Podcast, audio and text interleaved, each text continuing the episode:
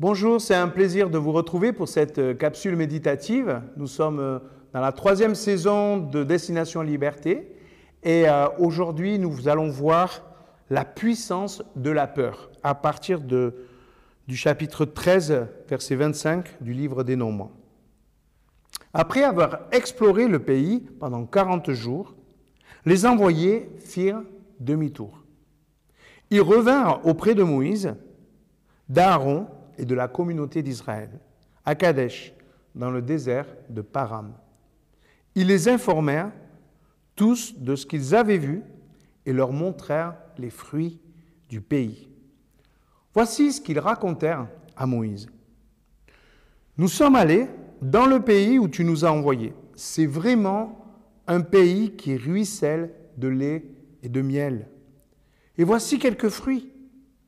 Seulement, ceux qui l'habitent sont puissants et les villes sont très grandes et tellement bien fortifiées. Nous y avons même vu les descendants du géant Anak. Les Amalécites habitent la partie sud du pays, les Hittites, les Jébusites, les Amorites, la région montagneuse, et les Cananéens, la côte méditerranéenne, ainsi que la rive du Jourdain. Caleb fit taire ceux qui se mettaient à critiquer Moïse. Et il s'écria, Allons-y, nous nous emparerons, nous emparerons de ce pays. Nous en sommes capables. Mais les compagnons de Caleb déclarèrent, On ne peut pas attaquer ces géants. Ils sont bien plus forts que nous. Et ils commencèrent à dénigrer devant les Israélites le pays qu'ils avaient exploré. Ils disaient, le pays que nous avons exploré est un pays qui fait mourir ceux qui viennent y habiter. Les gens que nous y avons vus sont tous de grande taille.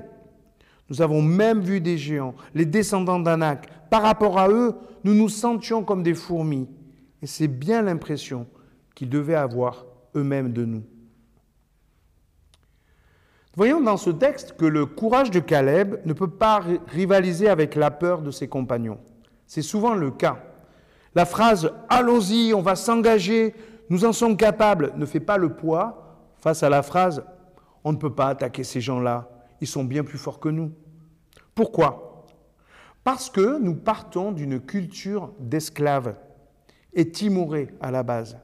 Nous restons trop sensibles au discours de la peur. Prenons un peu l'hélicoptère, envolons-nous un petit peu, prenons de la hauteur.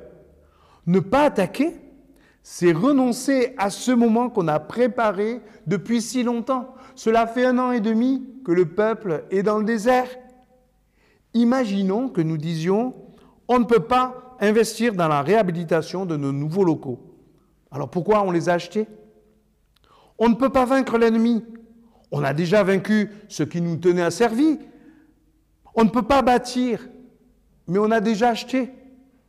Non, la peur n'a aucun recul aucun argument valable. Et pourtant, nous l'entendons et pourtant, nous l'apprenons au sérieux.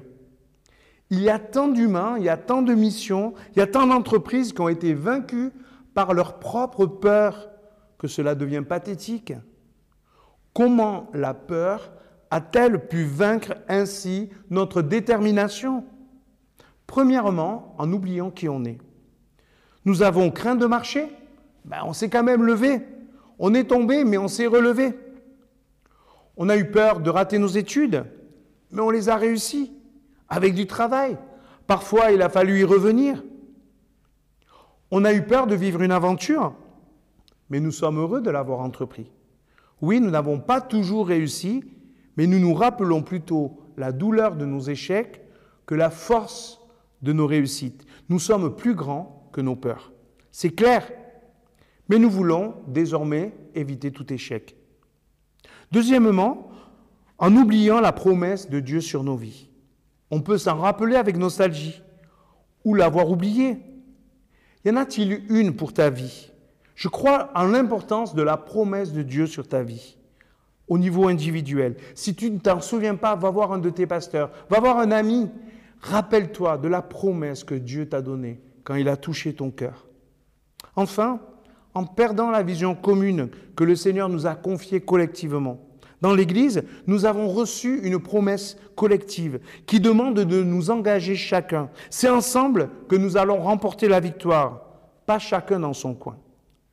Celui qui sait qui il est, qui a confiance aux promesses du Seigneur pour sa vie, qui a confiance aux promesses du Seigneur pour sa communauté, pourra défier ses propres peurs et les dépasser.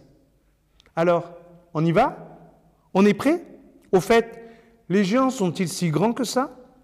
Même si les murailles étaient trop grandes pour nous, Dieu les ferait s'effondrer devant notre louange. Ce sera un jour le cas à Jéricho.